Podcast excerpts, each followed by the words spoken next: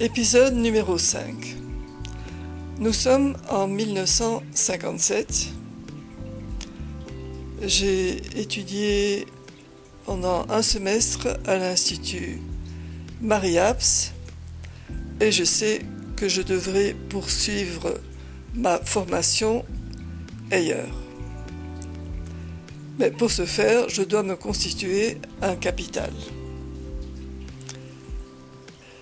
L'Expo 58 recrute des hôtesses et je vais me présenter forte d'un anglais qui s'est considérablement amélioré. Et effectivement, on m'engage.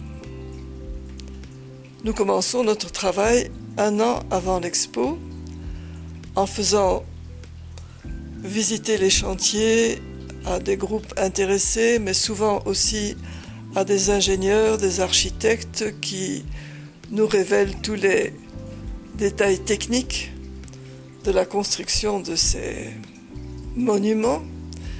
J'ai vu l'atomium sortir de terre. C'était vraiment très très impressionnant. Et pour moi, ce fut la meilleure période de mon expérience expo. Donc au départ, nous étions euh, une dizaine sans doute. Et en octobre, euh, les nouvelles recrues sont arrivées pour suivre un stage de six mois. Ce stage consistait notamment en cours d'histoire, de tourisme, parce qu'à l'occasion nous faisions également visiter Bruxelles. Le stage comportait sans doute des cours de culture générale, mais également de mannequinat. On nous apprenait à marcher. Nous étions habillés par Nathan. Nous portions un très joli tricorne. notre sac venait de chez Delvaux. C'était vraiment merveilleux. En outre, nous étions constamment en représentation, en sourire.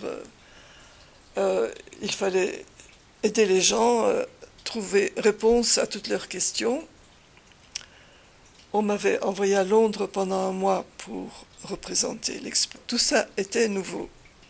Du jour au lendemain, mon salaire avait doublé par rapport à ce que j'avais gagné comme cantinière.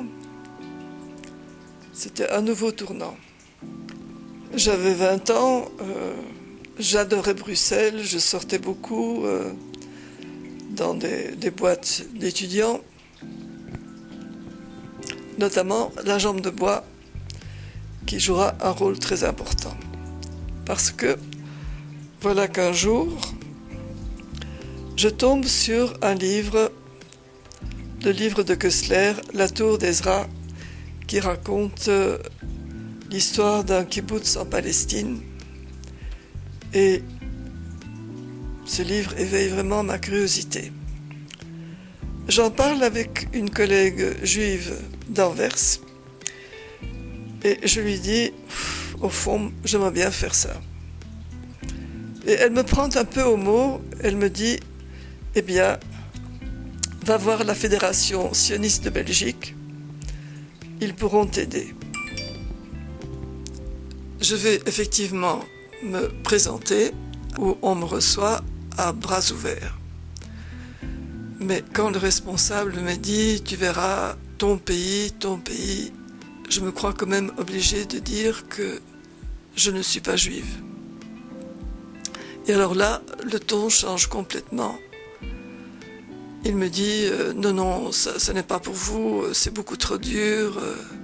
J'ai dit mais vous savez, j'ai lu qu'ils ont besoin de bras et moi je suis prête à travailler.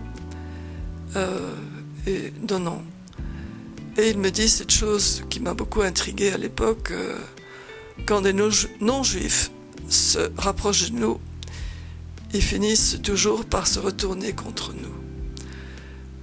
Donc, je suis à un mois du départ, je ne sais pas où je vais, mais un miracle va se produire. Et si vous voulez savoir ce qui s'est passé, vous le saurez en écoutant l'épisode numéro 6.